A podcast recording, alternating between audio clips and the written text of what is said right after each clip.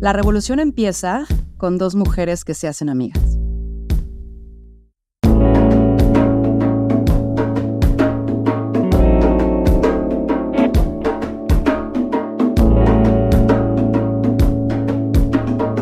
Esto es Más cabrona que bonita.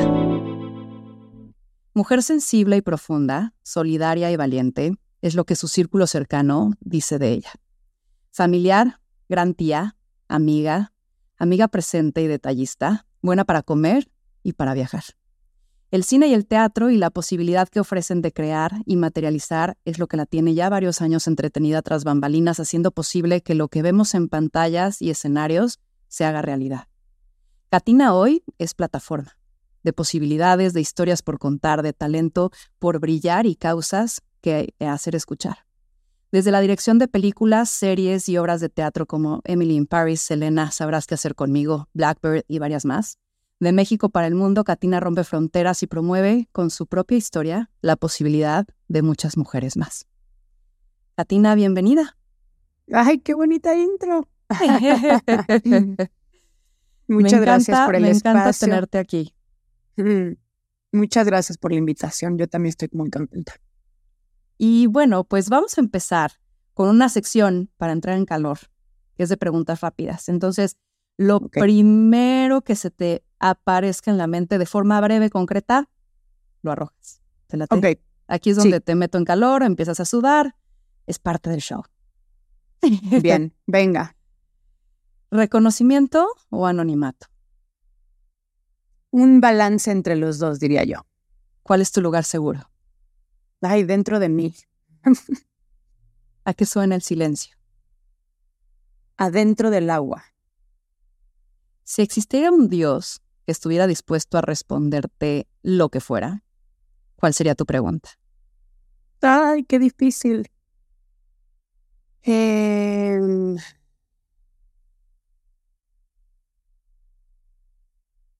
no, no sé, no, no, no creo que haría, no sé, no, no quisiera saber nada del futuro, creo. ¿Cuál es la tragedia más grande del ser humano? La no empatía, diría yo. Si tuvieras que leer un libro una y otra vez, ¿cuál eliges? Untamed de Glennon Doyle, que me cambió la vida. ¿Qué tan en serio Katina se toma la vida?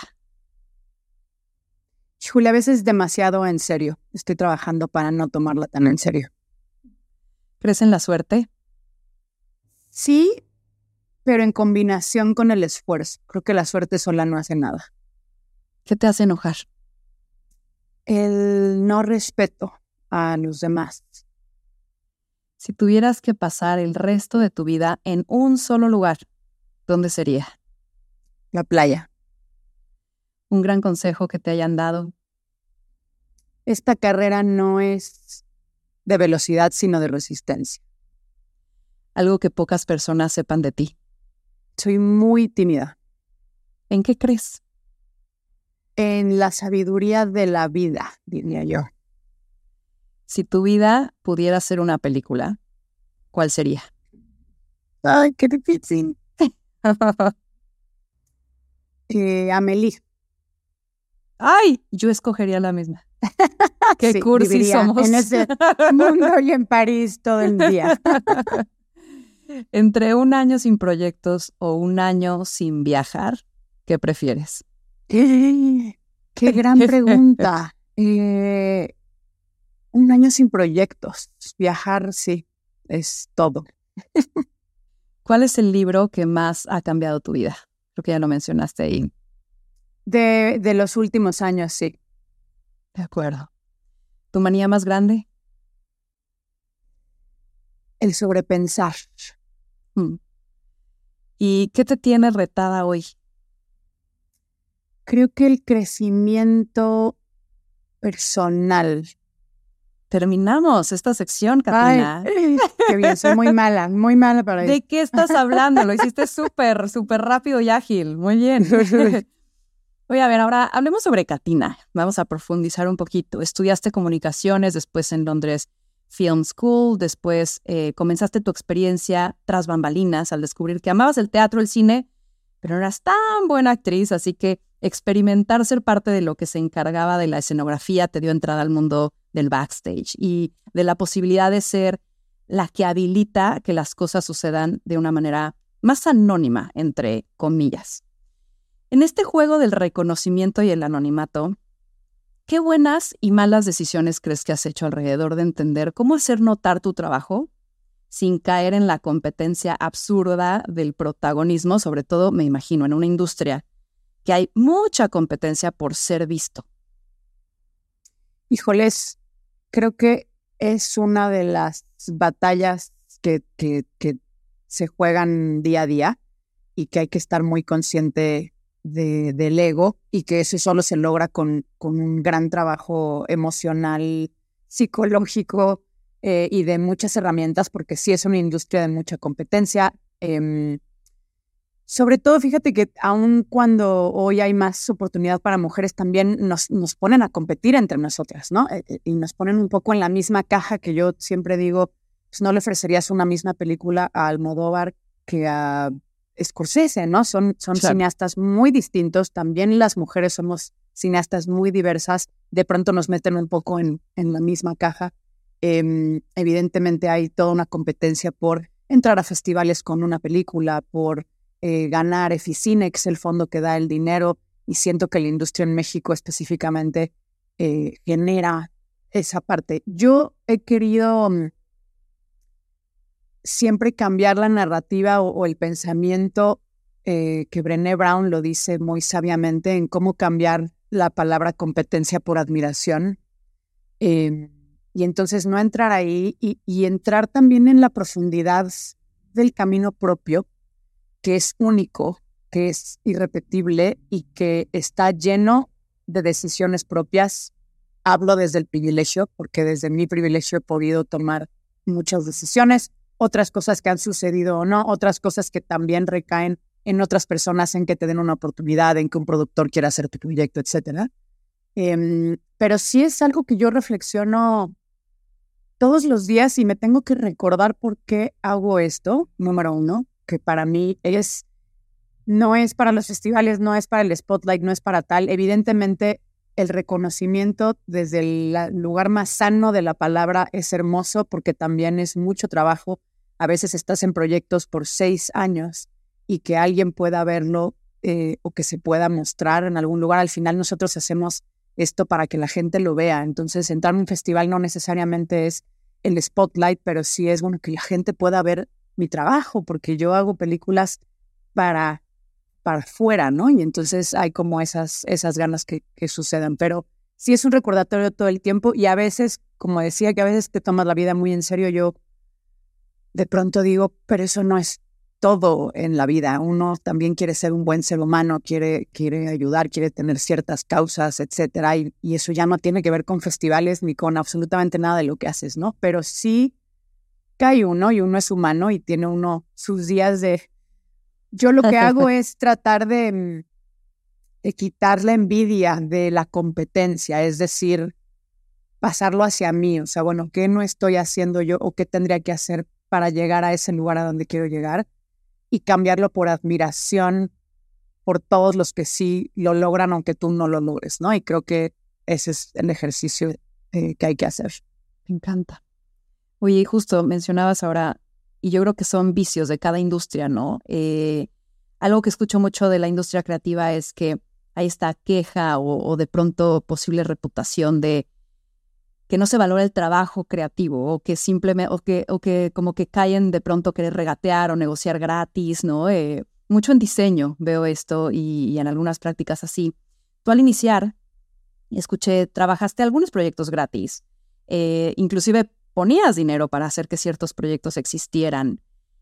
¿Qué le dirías a alguien que de pronto no sabe cómo cobrar? ¿Cómo saber cuánto, cuándo hacerlo gratis? ¿Cuándo no? Y, cómo cobrar por su trabajo. Híjoles, sí, es un súper tema, porque además específicamente a las mujeres no nos enseñan a negociar. Eh, y Jessica Chastain decía algo que a mí me impactó mucho hace unos años, que decía, que sentimos que tenemos que estar tan agradecidas del trabajo que nos están dando que lo hacemos como sea y por lo que sea, ¿no? En lugar de decir, oye, yo me merezco este trabajo me lo están dando porque soy alguien que puede hacerlo y tendría que estar cobrando igual que un hombre, ¿no? Eh, y creo que es algo que vamos aprendiendo todas poco a poco a negociar. No queremos que nos tachen de difíciles, no queremos eh, perder el trabajo. A mí a veces me ha pasado que digo, es que si pido más, no me lo van a dar, ¿no? Em, hoy tengo un agente, Fernando Buso, que amo y que me ha ayudado un poco a eso, pero, pero hasta llegar a ella, pues eh, lo haces tú. Yo, yo creo que evidentemente cuando empiezas y si empiezas desde abajo, vas a tener que hacer esas cosas. Yo tengo una, una regla de tres para escoger proyectos y que creo que eh, me ha servido mucho hoy y ojalá lo hubiera tenido de más joven, que es el proyecto te gusta, el proyecto es bueno para tu currículum o el proyecto paga bien, ¿no? Em, y para mí tiene que tener dos de tres. Entonces, yo hice muchas cosas gratis sabiendo que curricularmente me servían y que necesitaba tenerlo bajo la manga para entonces, eh, ¿no? Acercarme a otros trabajos. Entonces, sí siento que al inicio hay que hacerlo, hay que entrenarse, sobre todo en esta industria en donde estar en un set te enseña montones. Yo estuve en sets sin que me pagaran. Pasé un verano entero en Argos trabajando para ver qué es lo que me gustaba, em, para ir entendiendo los distintos departamentos y eso hay que hacerlo. Yo en mis películas siempre meto a dos, tres chavos o chavas que están empezando y que quieren ver cómo es. Y bueno, te pago la comida de todos los días, pero vienes un poco a, a probar y creo que todos empezamos un poco por ahí. Y, y creo que lo vas sabiendo también, ¿no? En qué momento ya no digo, yo acabo de hacer mi tercera película y tuve que poner mi sueldo, ¿no? Uno lo sigue haciendo para ciertos proyectos que son propios. Em, y, y, con Blackbird yo pagué los derechos también de la obra, arriesgándome a que si no me ganaba el fondo perdía ese dinero, pero estos son proyectos un poco del alma y, y, uno hace televisión para pagar la renta y es un poco este, también estar en, en ese balance, ¿no? En, en, y vas a hacer muchos proyectos que no te gustan. Yo hoy puedo decir que puedo elegir por fin a mis 42 años, después de estar más de 20 años en la industria, hasta hoy puedo elegir proyectos y puedo realmente hacer casi que solo lo que me gusta. Y puedo decir que nunca he elegido algo solo porque paga bien, que eso también estoy muy orgullosa. Sufrí muchos años por pagar la renta. Mi hermano a los 35 me sentó y me dijo, ya no la hiciste, ¿qué vas a hacer? Monta un negocio. Y yo dije, no, yo quiero seguir haciendo esto y, y y, pude un poco llegar, ¿no? Pero, pero bueno, creo que ese es este, un poco el consejo que daría. Me, encanta esa regla de tres. La voy a compartir con mi hermano, él es escritor y justo como que idealiza el que solo haga proyectos que le encanten y, solo sean sus novelas y, de la forma en la que él lo piensa. Y le digo, pues sí, pero tienes que hacer tu camino para que justamente puedas escribir de lo que quieres y ni modo. Y yo sé que el guionismo de tele de pronto paga muy bien, son telenovelas, da la peor hueva, pero a veces hay que hacerlo, ¿no? Pero bueno, me encanta, lo voy a compartir. Y, Katina, ¿qué, ¿qué ha tenido más peso en tu carrera? ¿El talento o la astucia? La astucia, diría yo, y la paciencia. Yo siempre digo que se necesita más paciencia que talento en esta industria. Eh, y porque hay mucho cuestionamiento y es tremendo el síndrome del impostor y es tremendo quitárnoslos de la cabeza incluso ya en, en, en ciertos lugares, ¿no? Creo que yo puedo decir que apenas estos últimos años empiezo a decir, bueno, sé hacer lo que sé hacer. Y ni siquiera me considero una mega talentosa, sino alguien que, que, puede hacer el trabajo bien. Eh, que por otro lado siento que eso también te mantiene humilde y que eso es importantísimo también en todo lo que hacemos, en no creértela de más y en simplemente estar agradecida que estás haciendo lo que más te gusta. Em, pero sí, o sea, creo que es, es, es una parte compleja y creo que hay que tener mucha tenacidad, mucha paciencia. El talento un poco se va dando, pero solito no sucede. Claro. Oye, cuéntame, ¿cómo es un año en tu vida? O sea, porque seis años haciendo una película, o sea, de pronto los que no sabemos qué sucede atrás para que un proyecto salga, me encantaría entender cómo es un año, dónde resides, eh, cada cuándo tienes proyectos, qué pasa si no hay proyectos, cómo va cambiando tu vida, cómo manejas esta eh, incertidumbre alrededor de, una industria tan pues, tan volátil, ¿no? que de pronto se te puede atascar de proyectos y de pronto cri, cri, cri, cri. ese es, es, el coco y es tremendo porque siento que nunca aprendes a hacerlo bien. Estés donde estés, o sea, ha sido el, el, el, coco justo de, de, ser freelance. Yo he sido freelance toda mi vida, ¿no? Nunca tuve algo fijo este, y siempre hay la angustia de qué es lo que sigue. Em, hoy estoy en una mejor postura en donde, en donde tienes pues un mejor sueldo, entonces puedes también parar un poquito más de tiempo. Yo necesito mis espacios entre proyectos, soy alguien que necesita tiempo para procesar. Hice publicidad un tiempo y ahí no está mi talento justo por eso, porque todo es muy rápido. Yo necesito leer un guion diez veces y entonces me empiezan a llegar ideas eh, o escribir un guion durante meses también de irlo masticando y trabajando. Em, mi carrera cambió, puedo decir, hace dos años o el año pasado, sobre todo en donde empezaron a ver cosas más afuera. Yo siempre había trabajado en México. Eh, fui asistente de dirección muchísimos años y todo lo que había dirigido era aquí. Eh, y ahora está empezando a ser más internacional, cosa que, ha sido algo que era un poco inesperado. Em, y que el año pasado puedo decir que sí fue una locura de, de, trabajos de televisión. Hice una película y entonces en lo que filmaba una cosa estaba editando la película.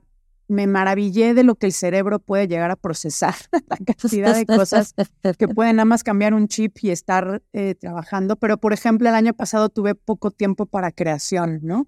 De pronto, ahora que estoy un poco más tranquila y que eh, la industria en Estados Unidos se frenó un poco eh, y que estoy viendo si tomo un proyecto acá, pues también es eh, tener estos meses de creación, de lectura, de inspiración, de poder aterrizar em, qué películas siguen, ¿no? Siento que siempre hay que tener un proyecto del alma. Este, la televisión al final es increíble porque diriges actores, porque estás contando historias. Creo que nos vino a salvar a muchos directores de no tener que hacer publicidad. Em, pero siempre se necesita este espacio de creación y de tener tus, tus proyectos eh, de alma, ¿no? Entonces, ahorita está muy cambiante, muy emocionante también. Cuesta, o sea, yo lo último que filmé fue en noviembre y empiezo a ponerme nerviosa de que sigue, ya quiero estar en un set, ya quiero estar creando algo, pero también tomando estos espacios, no solo para la creación, sino para uno, una misma, ¿no? Este, claro. Para tener tiempo para ti, para descansar, para eh, tomar terapia y, bueno, han sido también años movidos emocionalmente, entonces, eh, pues es difícil navegarlo, pero, pero no hay de otra. Oye, y, y en una industria, acabas de mencionar, que se transforma tanto, ¿no? O sea, de estar centralizada, se ha abierto, antes los jugadores, eh, pues igual más fuertes eran los que distribuían, hoy hay más plataformas, ahora se han como integrado, eh, desintegrado, como que todo ha pasado, ¿no? ¿Qué, ¿Cómo ves el presente y su evolución en la industria en el futuro? ¿Qué está sucediendo? ¿Hacia dónde se está moviendo? Es complejo porque está muy cambiante, como dices. Hace dos años yo tenía juntas y nadie quería hablar de cine, todo era televisión, ¿no? Eh, hoy mis juntas van mucho más hacia cine, de pronto me empiezan a llegar más proyectos de películas, ¿no? Siento que es una industria que se va modificando y va cambiando sí creo que la pandemia ayudó muchísimo a abrir puertas eh, a que las personas que vivan donde vivan puedan acceder a trabajos afuera. Eh, yo antes me decían, si tú no te mudas a Los Ángeles, no vas a poder trabajar en la industria de Estados Unidos. Hoy por hoy me viajan desde México y las juntas ya no son... Yo tenía que pagar viajes muy caros para ir a conocer a gente y tener juntas y los pitches eran en persona y ahora eh, se hace online y entonces eso abrió esas puertas. Em, creo que además todo el tema de diversidad, eh, de inclusión, que siento que en México todavía estamos un poquito más en pañales, pero ahí vamos, ha abierto también estas puertas a cosas internacionales y a pensar que una mexicana puede dirigir algo que no necesariamente es contenido latino, sino es internacional y que incluso puede traer una visión distinta y eso es valioso. Antes era ¿no? Como romper el techo de cristal impensable, hoy es valioso. Em, aún así, sigue siendo complicado, pero yo sí Y me di cuenta además de la importancia de las oportunidades, ¿no? Creo que eso para mí es lo que está pasando. O sea, en México me dicen, bueno, ya hay muchas mujeres dirigiendo. Sí, pero solo las que tenemos experiencia. Nos están llegando todos los proyectos a las 15 mujeres que tenemos experiencia. No están dándole oportunidad a las chavas que están empezando, que ya tienen un corto que gana un Ariel, que ya tienen incluso un largo, pero es que tele es otra cosa. Siento que en México, y es tremendo, y a mí me sigue pasando, nunca terminas de tener que demostrar algo. Entonces, tienes un corto, pero no tienes un largo. Tienes un largo, pero no tienes tele. Tienes tele, pero no tienes comedia. Y esto es un thriller, no tienes thriller. Hiciste teatro, pero no es el mismo formato. es otro ritmo y no para nunca. Y a mí me pasa aún hoy con un currículum ya un poco más armado que no me dan un proyecto porque no tengo ese género. No hay un sentido de riesgo y lo que sí he visto en ese sentido de riesgo es en Estados Unidos. Yo me gané Emily in Paris, que es un trabajo que yo no tenía el currículum para estar ahí. Yo nunca había tenido, no, había dirigido afuera de México, no tenía comedias. Y para mí ganármelo fue de por qué me dieron esto. Y a ver, ¿cómo fue el proceso? O sea, quisiera entender cómo, cómo uno pichaste, te buscaron, o sea, cuéntanos un poquito qué, qué pasó en ese, en ese inter hasta que te lo ganaste y ya después nos metemos un poco a profundizar qué pasó ahora ya ejecutándolo. Pues sí, con, con mis agentes les llegan a ellos eh, estas opciones de trabajo. Estamos buscando directores para Emily in Paris y mi agente me dijo, metí tu nombre, es un long shot porque pues no tienes la experiencia, pero tu nombre está ahí. Y de pronto me iba diciendo, pues ya pasaste la siguiente ronda, ahora quieren ver tu película, vieron la película, pues les gustó tu película y ahora quieren entrevista y entonces tuve una entrevista con ellos. Em, después me enteré de toda la historia porque ya que me hice amiga de los productores en lunch con uno de los le dije, ¿por qué me eligieron? O sea, yo estoy como muy intrigada de... Y fueron dos cosas. Uno, eh, una de las productoras, Shiham Sei, que ama y que también es mitad latina, eh, me confesó que subió mi nombre en la lista porque dijo, quiero a otra latina en el equipo. Y entonces de 15 nombres que habían, me dijo, como que lo nada más lo puse más arriba en la lista como para que llamara más la atención. Eh, después mi película les gustó mucho y luego la entrevista, ellos me dijeron que ya habían elegido a alguien y que mi entrevista era la última y que ya habían dicho es con ella, pero no le cancelemos a Katina porque qué mala onda, ya tiene la entrevista. Y dijo, tu entrevista fue tan buena que, que dijimos, no, no es ella, es ella. Y a mí lo que me cambió mucho fue que te eligen por quién eres y por la visión que tienes de las cosas y por cómo piensas y no por el currículum y el papel.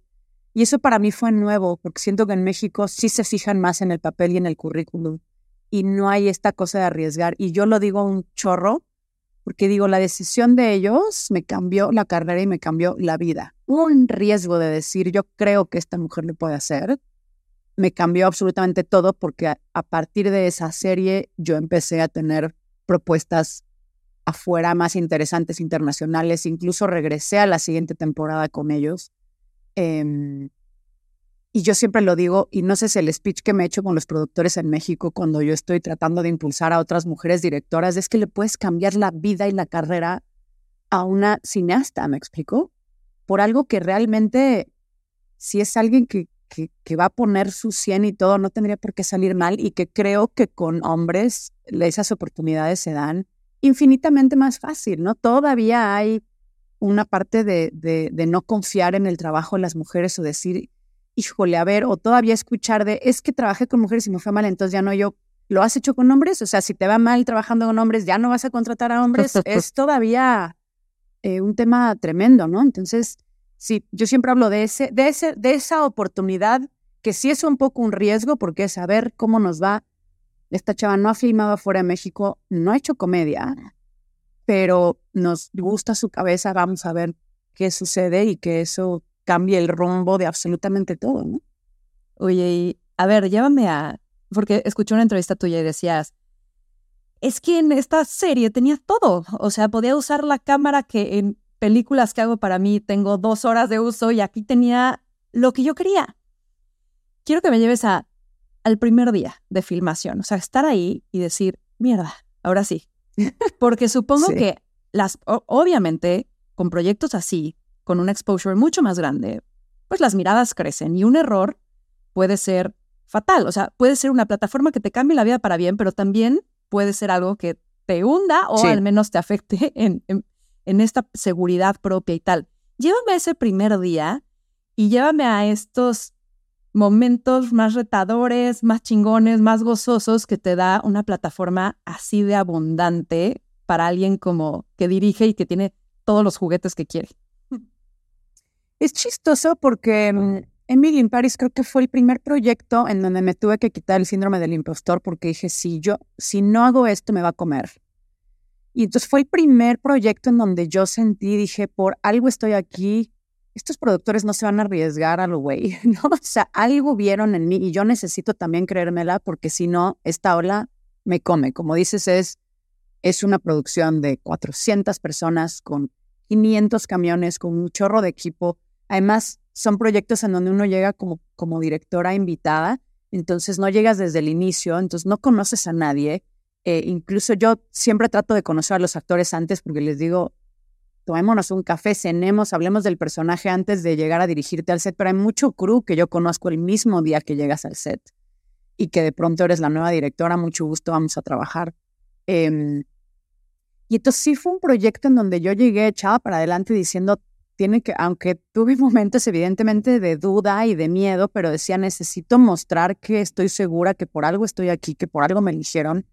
Em, y la verdad es que un sueño además en París, que es de mis ciudades favoritas, yo jamás, o sea, era inimaginable poder filmar ahí, ¿no? Y de pronto estar en estas locaciones y filmando adentro de la ópera y, en la Torre Eiffel. Yo leía los guiones de fiesta en un barco en el Sena, ¿no? Yo decía, ¿cómo voy a filmar esto? Y fue la filmación más difícil que he hecho en mi vida, pero era una cosa eh, muy mágica, ¿no? Creo que, a ver, para mí son dos cosas. Sí es ir echada para adelante, pero también es ser muy humilde y apoyarte mucho en los equipos. Evidentemente, el crew de Emily in Paris es top, ¿no? O sea, la directora de arte es una chava que ha trabajado con Sofía Coppola, este, ¿no? La, la vestuarista es una belleza mujer que tiene muchísima experiencia y que al final, eh, pues también era de, oigan, yo vengo aquí a, a crear, pero vengo de fuera, entonces eh, buscar mucho tus aliados, eh, apoyarte mucho en el equipo también, se vale decir esto, no sé cómo funciona, preguntar, o sea, siento que eso es importantísimo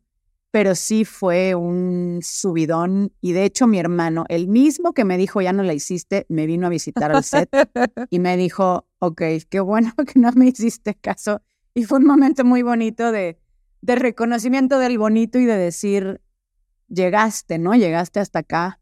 Este, pero bueno, un proyecto que me cambió la vida sin duda eh, y que estoy muy agradecida. Oye, y estar en el mundo del entretenimiento, o sea, cuéntame, qué se vale, qué no se vale, qué elementos deben de estar presentes para que un contenido o un formato triunfe desde tu experiencia. Híjole, creo que esa respuesta nadie la tiene y creo que no podemos hacer el contenido para eso. Uno, porque sale mal y dos, porque la expectativa te puede matar. Eh, o por lo menos yo no lo hago así. En México eh, ¿Cómo lo piensas entonces? O sea, cuando tú tienes o un guion o un canvas en blanco, ¿qué le metes? ¿Y cuál es quizás este, este, esta expectativa de resultado? Porque debe de haber una expectativa. Yo con los proyectos propios hablo de cosas que o me atraviesan o me parece importante generar una reflexión o una pregunta. Y todos mis proyectos, todas mis películas han venido desde ahí y porque el día que yo me di cuenta que yo podía sanar o hacer catarsis a través de mi trabajo, descubrí un universo infinito eh, y que es, por, es lo que me guía, ¿no? Es un, poco, es un poco eso. Ahora, por ejemplo, en México es muy difícil vender dramas, ¿no? La gente quiere más comedia, eso es lo que vende en, en, en taquilla y demás. Y yo no he dejado de hacer dramas porque es lo que yo consumo, lo que a mí me parece que me mueve, que me genera estas preguntas o estas reflexiones y no lo he dejado de ser así.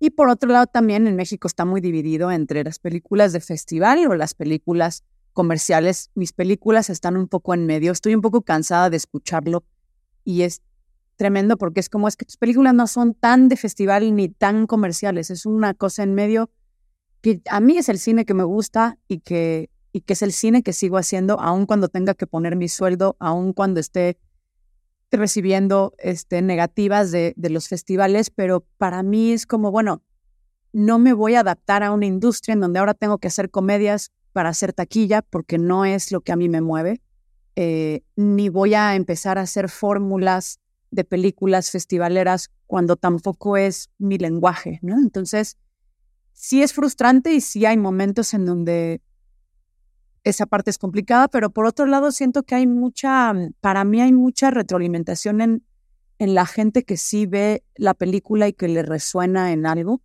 eh, y que es impresionante. O sea, todas mis películas han tenido algo que te digo, me ha sanado o Blackbird específicamente, el teatro, y chistosamente Blackbird no es una obra que yo escribo, es una obra que ya está escrita, pero que habla de abuso sexual infantil, que era un tema que yo quería hacer, que incluso iba a hacer una película y después cuando me topo con este texto digo, este es el texto con el que voy a regresar al teatro porque fue una promesa que me hice, no tengo que volver a hacer teatro.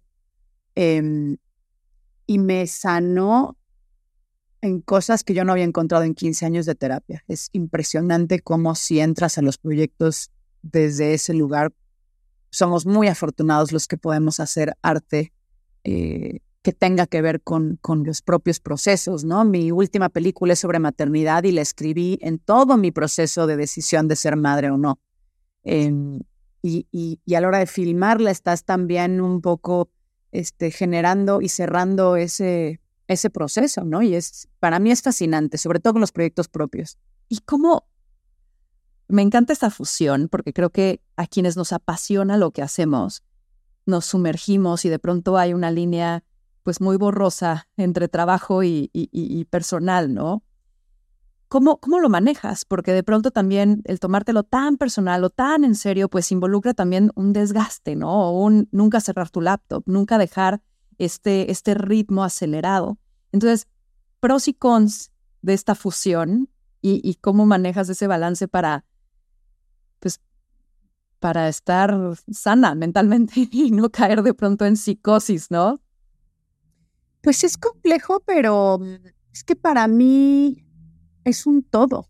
O sea, dirigir, que para mí es dirigir actores, que eso es lo que más me gusta, es poder ver al otro ser humano, es poder ser empático, es entrar en las emociones. Entonces, si tú no estás también en contacto con las tuyas propias, siento que es muy difícil eh, trabajar esa parte. Ahora, yo he tenido la fortuna de trabajar con actores que han podido acompañarme en el proceso también. Blackbird fue un proceso muy oscuro al inicio porque yo sí empecé a tocar con cosas Blackbird es, es, son estos dos personajes, la víctima y el abusador, que tienen este encuentro después de años, ¿no? Y yo, claro, tenía muy masticado el tema de la, de la víctima, pero decía el abusador, ¿no? Y me tuve que meter a leer mucho y a toda la parte de, cómo funciona la cabeza del abusador, porque además el texto estaba escrito en una manera muy objetiva, con los dos teniendo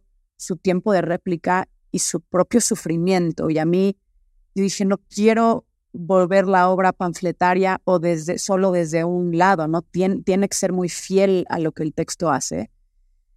Y fue oscurísimo porque para mí fue revivir lo que había vivido, entender un poco por qué había yo sido una víctima elegible, entender cómo funciona la cabeza de este personaje. Pero encontré una compasión que yo no había encontrado en 15 años de terapia y que me sanó de una manera simplemente entender un poquito del infierno de esta otra persona eh, y transformó mi vida. Y en todo este proceso, Cassandra Chonguerotti y Alejandro Calva me acompañaron porque ellos sabían absolutamente todo. De hecho, ellos de pronto también me pedían, Ale Calva un día me dijo, me encantaría tener en el, en el foro, en la escenografía, algo tuyo que signifique también parte de tu sanación, ¿no? Y entonces lo hicimos bien metafísico, eh, con Cassandra tuvimos pláticas enteras, escribí diarios del personaje em, y fue un acompañamiento muy bonito. Sucedieron luego cosas mágicas que es para otro podcast que estoy escribiendo, de hecho, ahora porque es impresionante cómo el universo también, en el momento en el que tú empiezas a mover ciertas energías o traumas, te ponen eh, cosas enfrente eh, que hacen que, que, que haya todavía una sanación más profunda, pero igual en este tema de la maternidad, eh, es una peli que le escribí a Marina de Tavira y que la fui hablando mucho con ella y que cuando filmamos también, pues hay toda una parte mía ahí. Cuando dice sabrás qué hacer conmigo, con Ilse, mi primo acababa de morir, yo estaba en un duelo profundo y el guion ya estaba escrito y el personaje moría casi igual que mi primo. O sea, fue una cosa como muy compleja, pero que fue una película que me ayudó mucho a sanar mi propio duelo y que hubo momentos en donde yo lloraba en el monitor y me limpiaba las lágrimas y, y decía, estoy entre viviendo el duelo, entre que acabas de hacer una escena hermosa en la primera toma y no necesitamos hacer más. Y simplemente también está rodeada de un equipo que contiene esa parte. Y a mí me parece fascinante poder navegarlo en combinación y no separarlo. A mí, ¿no? Eh, porque siento que hay una cosa que, que se fusiona que es muy mágica. gracias por compartir y, y, qué valiente y qué, qué vulnerable, ¿no? Y qué sabio eh, ese proceso. Porque justo, o sea, te escuché también decir y leí sobre una y Rey, ¿no? Este, esta relación de abuso y la confrontación.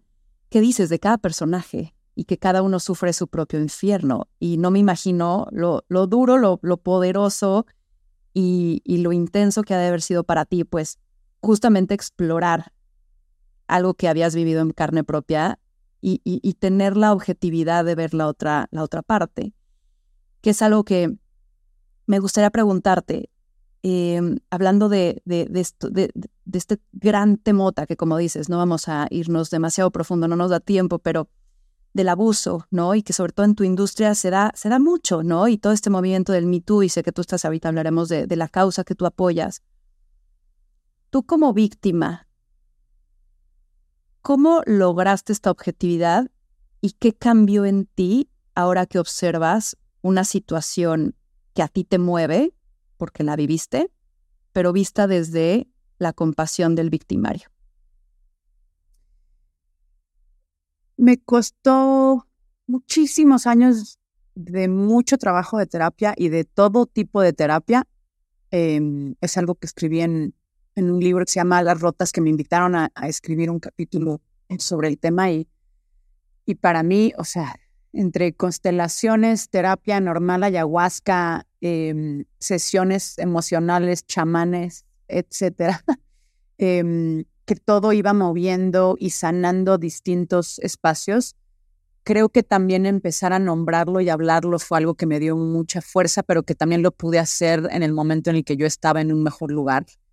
Eh, y hace unos años surgió esta necesidad de hablar del tema hacia afuera con mi trabajo, ¿no? Te digo, era, iba a ser una película, decía, bueno, va a ser una obra de teatro, es algo que necesito tocar porque desde este nuevo lugar en donde yo me siento un poco más eh, sanada, puedo hacerlo y porque urge y porque México es el país número uno en abuso sexual infantil y porque yo reconozco que cuando yo era niña no había tanta información y puedo ver qué tipo de cosas mi mamá me podría haber dicho para yo poder haber hablado antes. Yo me lo callé ocho años, lo minimicé y creo que hoy hay muchas más herramientas para eso, pero que sigue siendo un tema tabú. Nosotras tuvimos problemas para financiar la obra de teatro porque marcas no querían apoyarlo. Yo decía, pero es que, es, o sea, decían, es que no queremos meternos en temas que no quieren tomar postura, ¿no? Complejos, ¿no? Pero yo digo, pero, pero ¿qué postura ante niños siendo abusados? O sea, no te estoy hablando del aborto, que entiendo que puede haber distintas, ¿no? O sea, por lo religioso, pero aquí estamos hablando de vidas de niños que son destruidas y que hay un diálogo que dice Cassandra, bueno, una en, en, la obra que dice, no necesito pensarlo, está ahí, ¿no? Y eso es algo muy cierto eh, con las víctimas de abuso. A mí lo que me sirvió además es que cuando tú haces una obra de teatro y puedes ver el tema desde afuera, o sea, mi familia incluida, creo que el día que vieron la obra pudieron acabar de entender lo que yo podría haber vivido y no he escuchado de mi voz, porque a veces también es muy duro escuchar a alguien que amas en esta vulnerabilidad o en este sufrimiento, ¿no? Y la cantidad de mensajes también culpable, ¿no? Como familia. Claro, claro, y la cantidad de, mensajes de mujeres que vieron la obra que dijeron, o me acabo de dar cuenta que viví un abuso, o tengo que hablarlo y tengo que sanarlo, o esto me removió y me tocó cosas, porque eso es lo que hace el arte. El arte te pone en tercera persona, te pone atrás y es un espejo que de pronto es muy difícil verlo en primera persona o incluso para la familia y para la gente que está alrededor, ¿no? Eh, y yo se volvió una causa, como dices, Me Too y ya es hora, fue este movimiento que surgió a partir de ahí, en donde al final es, es un tema que atraviesa, eh, creamos un protocolo eh, contra acoso en la industria que también está lleno de historias terroríficas. Y es bien difícil porque, porque hay cosas muy amarradas. Siento que en México además hay mucho miedo, no pasa nada, la impunidad es tremenda. En Estados Unidos siento que hay una cosa un poco más sea, en Estados Unidos por un tweet le quitan a un director una serie, me explicó. O sea, hay una cosa como más de, apoyo en México, no sucede. Hay muchos directores acusados que siguen trabajando como si nada eh, y que es tremendo. Y, y, para mí ha sido también un, un, punto de causa eh, y de poder hablar del tema desde un buen lugar, que yo salí bien liberada, pero que es una cosa muy difícil y que algo con lo que yo sigo teniendo que vivir, ya no como una nube gris que me acompaña quizá, pero como una cicatriz que yo veo que sigue ahí y que evidentemente con ciertos momentos o cosas de la vida, pues hay triggers que regresan y que, y que es un poco parte de quien eres, ¿no? Y es, es tremendo. ¿Y qué es eso que todos, desde tu punto de vista, deberíamos de saber para, sobre el abuso, para prevenirlo, para saber confrontarlo, para saber sobrepasarlo? Yo, y es algo que, que, causa un poco de, de, conflicto, pero yo después de todo el proceso de Blackbird siento que el foco lo estamos poniendo mal eh, y lo estamos poniendo en las víctimas y en los niños y en decir, tienes que decir que no. Un niño no puede decir que no ante un adulto cuando tiene miedo, cuando en mi caso estaba yo en una casa donde no había otros adultos si le digo que no, ¿qué me va a hacer? ¿Sabes? Hay, hay, hay unas partes en donde le estamos dando todo el peso a los niños a, a, a, tener que defenderse que me parece tremendo. Sí creo que hay una parte de prevención. El abuso nunca arranca con lo más grave. Siempre hay pasos, siempre, porque el abusador siempre va a ver si el niño no habla, si el niño puede guardar el secreto. Yo misma, después de leer todo esto, reconocí dos momentos antes del abuso que si yo hubiera hablado con mis papás, el abuso no sucede.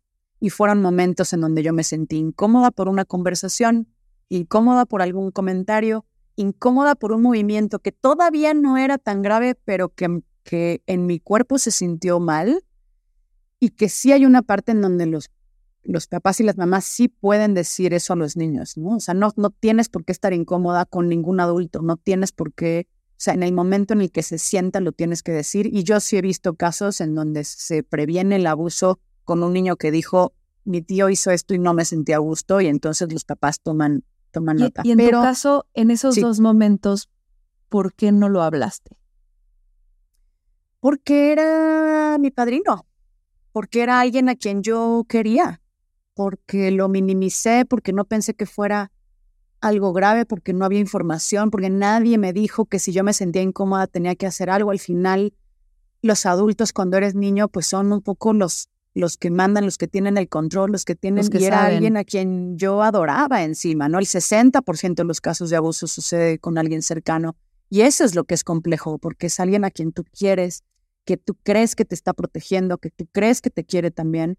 Eh, y entonces no lo hablas y lo minimizas. Yo en mi caso también lo minimicé porque, pues era bueno, si no, si no, como que sientes que no fue tan grave, ¿no? O que, o que hay, hay después psicológicamente yo tenía eh, actitudes o, o, cosas que me pasaron iguales a una mujer que había sido violada diez veces, me explico, y lo mío no había llegado hasta ese punto, pero psicológicamente tenía eh, los mismos triggers, las mismas, los mismos miedos, las mismas ansiedades que dice psicológicamente puede ser igual de grave. Ahora, yo lo que siempre hablo es que para mí el foco tiene que estar en los abusadores, porque esa pulsión arranca en la adolescencia, es una pulsión de la que no se habla, debería de existir un doble A para gente que siente la pulsión hay grupos en Europa de pronto en donde se juntan y dicen, yo tengo la pulsión, pero no quiero accionarla y no quiero abusar de alguien.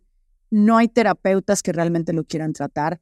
No hay investigación de cómo funciona, qué sucede en el cerebro, qué es lo que pasa, es algo neurológico, es algo interno, porque una persona, un abusador, le jode la vida a 15 niñas, 100, a 40 personas, ¿no? Y estamos en el foco con los niños es lo mismo que decir cómo protegemos a las niñas en lugar de cómo educamos a los niños a que no abusen, y a que no peguen, y a que no sean violentos, ¿no? El foco está ¿Cómo mal es esa, esa pulsión? O sea, ¿cómo detectar que tú la tienes, que tu hijo la tiene, que tu hermano la tiene? Pues por lo que yo he leído, em, tiene que ver con el poder en inicio, no necesariamente con lo sexual.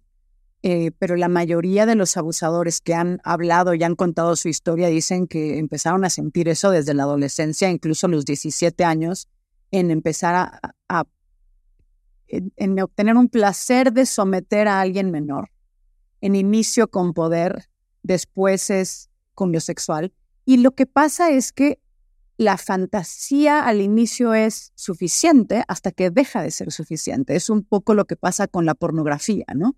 que alguien que empieza con algo leve, de pronto eso ya no te satisface y sube, sube, y ahí es en donde está todo el círculo vicioso de, de, cosas tremendas que, que, pasan, ¿no? Entonces, es una pulsión que si un niño de 17 años pudiera tener un espacio para hablarlo, pudiera haber una terapia, quizá es algo que se pueda manejar y trabajar hacia la adultez, pero es algo tan tabú eh, que evidentemente ninguna mamá va a querer aceptar que su hijo tiene algo así, pero es algo que, que tampoco controlan del todo, que esa es la compasión que yo encontré, en donde dije, no es una cosa solo de ser una mala persona y quiero hacer esto, es algo que está dentro de mí, que no puedo hablar con nadie, que no tengo una terapia al respecto, que no hay un tratamiento, que no, te digo, no hay ni siquiera una investigación real de qué sucede, eh, de a qué edad funciona y por qué no hay un doble A, por qué hay todos estos grupos para narcóticos, para, para violencia, para, y no hay un grupo para esto en donde personas puedan decir, estoy sintiendo esto, sé que está mal, ¿qué hago con esto?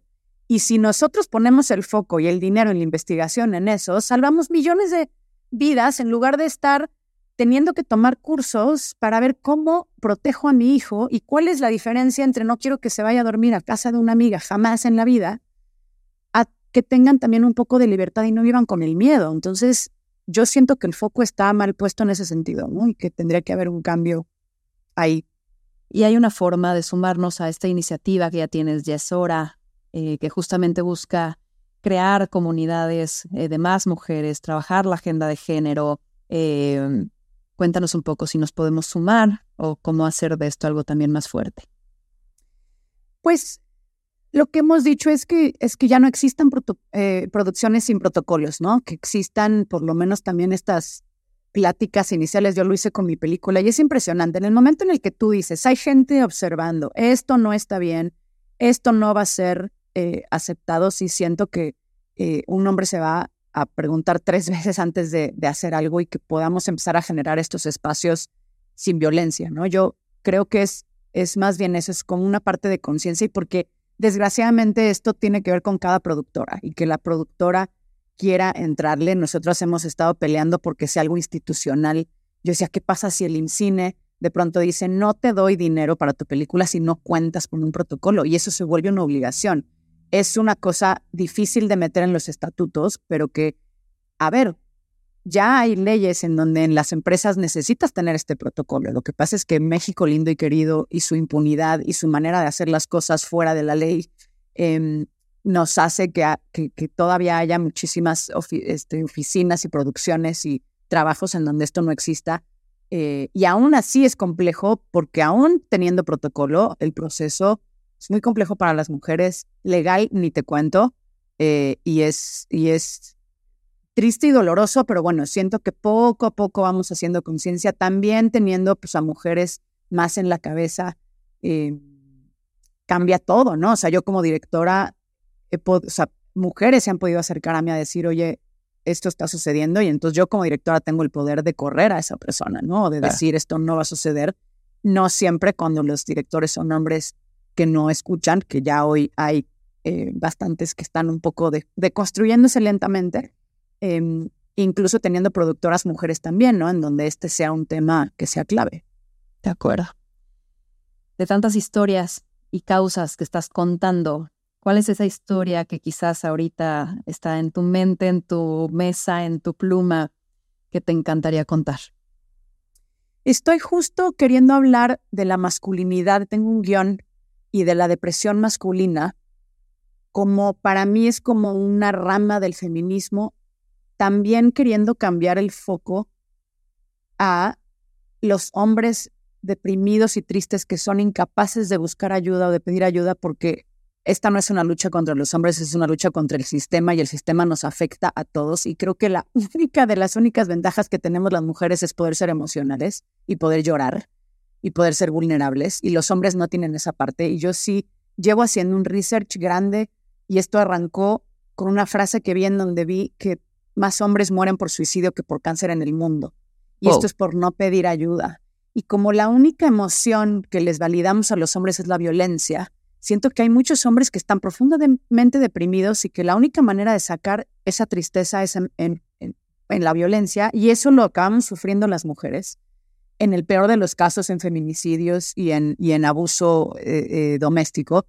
Y en el mejor de los casos, teniendo parejas emocionalmente eh, complejas y que no hay una, un trabajo profundo, ¿no? Entonces, estoy queriendo contar una película sobre eso, ¿no? Sobre los hombres y, cómo viven estas depresiones absolutamente solos y cómo el sistema también los oprime a ellos y cómo por generaciones se va pasando eh, esta parte de, cómo educar, de cómo un niño sensible es un niño problema, eh, de cómo les enseñamos desde niños a decir no llores eh, y, a, ser fuertes y a, y esa es mi siguiente película, ¿no? Que, que, para mí, te digo, es como una rama también del feminismo y de hablar de cómo hacer para que los hombres también puedan ser vulnerables, porque mientras más vulnerables y mientras más puedan hablar de sus emociones, más nos vamos a entender y va a haber más empatía eh, entre nosotros, ¿no? ¿Qué pasa cuando con esta pasión que, que muestras, ¿no? Que tienes, que vives, haces un proyecto y llegan las críticas? ¿Qué haces con las críticas? ¿Cómo las tomas? ¿Cómo las filtras? ¿Cómo las absorbes? ¿Cómo las sorteas?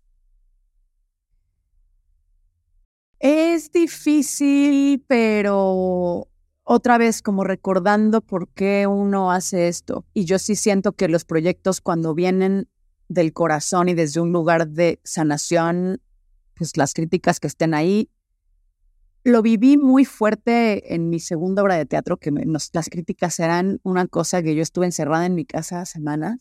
Y luego dije, pero es que si yo quiero hacer esto, o me hago de piel gruesa o dejo de hacer esto. O sea, el, este trabajo es para afuera, este trabajo se enseña y entonces es más bien eh, enfocarte en, en donde sí mueves, ¿no? En, en, en, las, en las sí buenas y evidentemente somos humanos y te dolerán algunas y te encerrarás quizá no dos semanas, solo dos días, este, pero bueno, es como un poco ese foco, ¿no? El, foco otra vez de por qué hacemos esto y de decir, bueno, pues este trabajo tiene eso, ¿no? Va para afuera y evidentemente pues, vas a tener que recibir las críticas.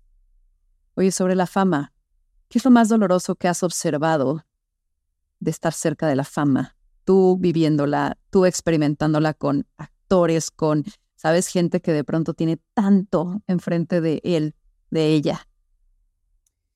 Uno diría yo la pérdida de la intimidad. Eh, yo trabajé para Gael García muchos años y no podía salir a tomar un café. Y yo decía esto, o sea, yo no lo querría jamás con todo lo que eso trae, ¿no? Em, eso por un lado. Y por otro, que siento que puedes perder el piso y perder realmente el por qué haces las cosas. Y mm, y siento, te digo que siento que siempre hay un chequeo de ego en ese sentido, por lo menos en mí, ¿no? En, en, en decir, evidentemente hay muchas cosas que abren las puertas. Digo, siendo director es distinto porque creo que ningún director tiene ese monumento de fama que tienen los actores y que alguien venga y te interrumpa cuando estás comiendo y quiera una foto contigo, ni mucho menos. Eh, pero siento que además la fama es muy efímera, que es y que no tiene mm, fondo, ¿no? Es simplemente algo que sucede a través de lo que haces. Entonces siento que es nada más hay que estar siempre chicando en, en, en lo que uno quiere hacer, en, en por qué lo hace. Y yo, por ejemplo, ahora en mi decisión de no ser madre, en donde empiezas a pensar, bueno, ¿cuál es tu legado o, cuál va a ser? Hay, hay un, no miedo, pero sí hay una reflexión tremenda de mi lado de decir, ¿quién me va a recordar? Si no voy a tener hijos, ¿no? evidentemente tratando de que mis sobrinas sea yo alguien que, ¿no? Cuando ves la película Coco y dices, ay Dios, ¿y quién me va a poner en su ofrenda? Entonces, ¿no? Hay como todos estos cuestionamientos, pero por otro lado es como, bueno, entonces, si yo no voy a tener hijos, eh, pues mi legado va a ser mi trabajo y, las cosas que yo pueda dejar y entonces tengo que ser muy consciente de lo que estoy contando y de cómo lo cuento y desde dónde lo cuento y que no sea una cosa solo para ganar dinero o solo para tener fama o solo para tener reconocimiento, porque ya hay hoy, por lo menos en mí, una cosa que pesa mucho más eh, qué es eso, ¿no? En, qué es lo que quiero contar y qué es lo que quiero poner en reflexión hacia afuera. ¿Cuál es el costo más alto que tú has tenido que pagar por lo que hoy es tu vida? ¿Por dónde estás? Y, em, pues muchos duelos en romper estructuras por elegirte a ti en un país en donde todavía somos muy conservadores, en donde todavía hay mucho juicio. Eh, y creo que eso es, eh, a tu pregunta como del inicio de qué es lo que te mantiene en reto ahora, es eso, ¿no? Siento que, mm, que hoy por hoy decir no voy a ser madre por elección, por ejemplo, en México es duro y hay un juicio eh, tremendo, o, o, decir me divorcié, o decir hay esta pero entonces estás eligiendo la carrera en contra de la maternidad y de pronto es, pues es que para mí mi carrera es mi vida también y es parte de cómo sano yo, no es solo un trabajo. Em, y creo que pierdes muchas cosas en el Inter, ¿no? Pierdes eh, cierta estabilidad o ciertas ideas eh, preconcebidas que nos han enseñado mucho y que creo que hay un despertar femenino muy valiente y muy valioso hoy eh, de muchas mujeres que están a mi alrededor también, en donde estamos eligiéndonos y estamos eh, viendo otras versiones nuestras, en donde decimos, híjole, creo que viví una vida un poco coescrita por alguien más y hoy elijo otra distinta, pero en el camino se pierden un montón de cosas, hay un montón de duelos, eh, un cambio de piel y un crecimiento siempre es doloroso y creo que esa transición Em, es compleja, pero también nunca había sentido tanto poder en el mejor sentido de la palabra de, de quién eres y de elegirte y de, y de también poderte ver en, en otros lentes, ¿no? En, en, donde, bueno, tú por treinta y tantos años pensaste que tu estabilidad era una casa, hijos, un marido, un perro, y de pronto es como, pues no, en realidad también puede haber estabilidad en vivir en otros lugares, en experimentar otras cosas, en, en que tú eres tu propia felicidad, y creo que eh, nada, lo veo con muchas mujeres alrededor y creo que estamos todas un poco también redefiniéndonos em, y tratando de encontrar nuestro camino. Y yo creo que quitar esos alfileres dan, dan esta temblorina y esta inestabilidad momentánea, pero crecen tanto la confianza en haberte elegido a ti, que creo que eso es lo, lo que sopesa, ¿no? Y, te da esta libertad y este, esta, esta apertura de ventanas, de puertas, eh, tan personales y, creo que el legado pues está en eso, en, en, en, ti y en tu propia vida y en lo que justo tus palabras también provocan en alguien más y en el antes y el después que también tú estás provocando. Así que estarás presente en altares mentales, espirituales. Espero que sí, para no desaparecer. ya estás. Tan rápido. Oye, para ir cerrando, Katina, tú que estás tan cerca del pulso, ¿no? Eh, porque supongo que hacer un guion, leer un guion, interpretarlo, eh, pues lleva mucha antropología, lleva mucha psicología, lleva mucho también estudio de lo que está pasando, de la historia, de lo que es, de lo que será. Hay una frase que vi el otro día que decía, There's a whole generation with a new explanation. ¿Qué cuenta la generación actual que estás observando? Uf, un montón de cosas que me dan un montón de gusto. Eh, una parte es la parte del género y la parte de, dejar de encasillar eh, de empezar a, incluir otras maneras de vivir, que yo siento que ese es el gol al final. Las etiquetas nos matan a absolutamente todos. Em, y siento que eso a mí me da mucha esperanza con la siguiente generación, ¿no? En donde hay esta, esta cosa más libre de vivir, más fluido, más abierto. Em, eso por un lado. Por el otro también veo en, muchas mujeres más jóvenes ya dándose cuenta que, el tener pareja o que el buscar marido o el que tal no es el gol y, que es algo que, se puede generar desde otro lugar, porque yo sí me reconozco eh, perdiendo mucha energía y mucho tiempo en, eso porque eso era el gol, ¿no? En, o, en, querer ser madre y entonces hacer todo lo posible para eso. Cuando de pronto llego a mis 42, decido ya no serlo con una absoluta certeza y digo, y todo este tiempo que estuve haciendo todo esto. La otra es todo el tema del cuerpo, el body shaming, el, el poder también empezar a naturalizar otros cuerpos, porque creo que todas las mujeres hemos vivido...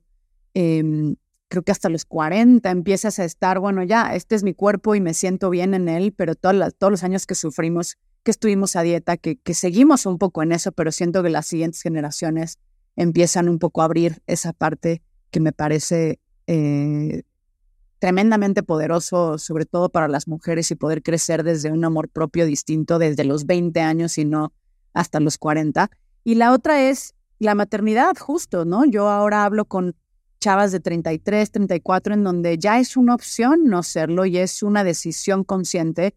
Es difícil porque mi generación, por lo menos en México, somos las primeras que lo estamos pudiendo hacer y decir y no tener un referente es bien duro, ¿no? Yo digo, yo no conozco a nadie de 50, 60 años que me diga, fue la mejor decisión que tomé, no te vas a arrepentir, está todo bien. Me parece poderosísimo también ser una generación que marque eso y que entonces nuestra experiencia pueda servir para nuestras sobrinas, para las que vienen jóvenes y digan, ah, ya veo referentes, ya veo a estas mujeres que están decidiendo esto, y porque la maternidad tendría que ser decidida siempre y consciente también, ¿no? Entonces, y que hay otras maneras de vivir y que eso no es el culmen de ser mujer. Eh, y a mí me costó un año entero de proceso muy profundo para tomar la decisión sin ya sin miedo y sin pensar en arrepentirme. Y aún hoy, cuando yo lo hablo y lo digo, la respuesta de la gente es, pero todavía puedes. Ah, Tengo amigas sí. que se embarazaron a los 40, o sea, como todavía como no si no fuera cierres, una ¿no? elección, ¿no? Exactamente. Uh -huh. Y creo que eso nos da mucho, eh,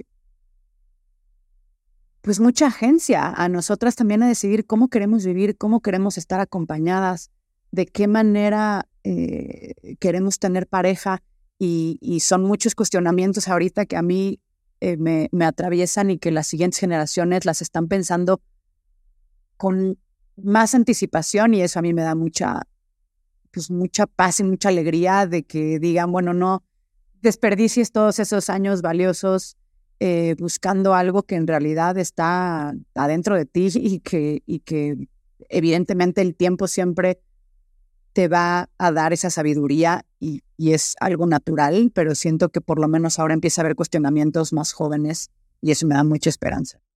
Me encanta. Y también saber hasta dónde pones en la disposición de los demás tus elecciones, ¿no? Y hasta dónde se vuelve algo de plática común, plática familiar, de, comida de sábado. Como, hablen de otras cosas. Yo no les pregunto, no sé, ¿no? O sea, cuando mi hermano, es muy chistoso porque cuando él estudió mercadotecnia, comercio internacional y de pronto dijo, yo siempre he querido escribir, sale del closet para mis papás, ¿no? Y como que tenía esta parte en donde mi mamá decía, pero ¿y qué voy a decir? ¿De, de, de qué, de qué vives? ¿No? Y mi hermano decía, si alguien te pregunta eso, le dices, ¿y cuántas veces tú coges a la semana? Pues, ¿qué te importa? ¿No? Claro, es lo mismo. Claro. Entonces, como que es esta Sí. parte de también atreverse a decir, cierro oídos genuinamente, ¿no? Y no como una batalla ni agresivamente, sino simplemente no está en ti decidir también, está en mí, ¿no? Sí, Latina, totalmente. Para ir cerrando ahora sí, un último mensaje, ¿con qué nos quieres dejar hoy? Eh,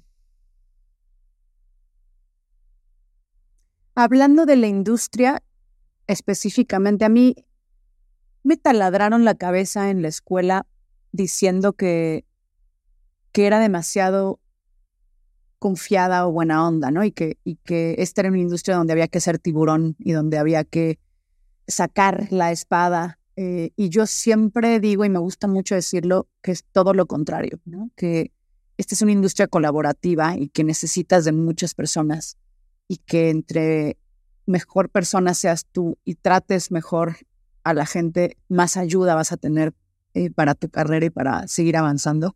Em, y me parece importante, y es un poco lo que decíamos al inicio de la empatía, ¿no? Para mí la empatía, si todo mundo fuera empático y no juicioso, estaríamos en un mundo mejor. Em, y me parece importante hacerlo no solo en esta industria, evidentemente en, en lo demás, eh, y nada, tratar a la gente con respeto y que eso siempre, mi primera película surgió así, yo no le pude pagar a nadie y hubo gente que me ayudó y eso fue por ser amable con todos ellos en algún momento, ¿no? Entonces, eh, yo siento que hay que cambiar la manera en cómo vemos el poder por la empatía. Creo que muchas mujeres lo estamos empezando a hacer porque nosotras no vemos el poder generalmente como lo ven los hombres o como una cosa de, aplastar, ¿no? Creo que somos más colaborativas, creo que hay una sensibilidad mayor a poder tener otras escuchas y, y, ya nos toca, nos toca a nosotras este, dominar el mundo y, y, y, hacerlo desde este lugar un poco más emocional y más vulnerable y con más espacio eh, para eso que en mi caso pues siempre ha traído muy buenos resultados, ¿no? Claro, invitar a lo femenino, que también tenga más, más cuarto aquí. Exacto. muchísimas gracias. Qué rico, qué generosa. Gracias por abrirte de esta manera. Ya, ya se me antoja y me urge irnos a echar unos mezcales, un café, un té en México, acá. Ya sabes que es tu casa, en serio. Si vienes a Nueva York, tómalo en cuenta. Gracias. Gracias, gracias, gracias. Eh, pues esto fue más cabrona que bonita. Muchas gracias y aplaudo mucho también todo lo que haces, que también empodera a muchas mujeres y, y, y nada, ahí vamos todas con nuestra semillita en donde estamos. Gracias, gracias. Si estás disfrutando de este episodio, dale like a este video y suscríbete al canal de YouTube para que no te pierdas los nuevos episodios.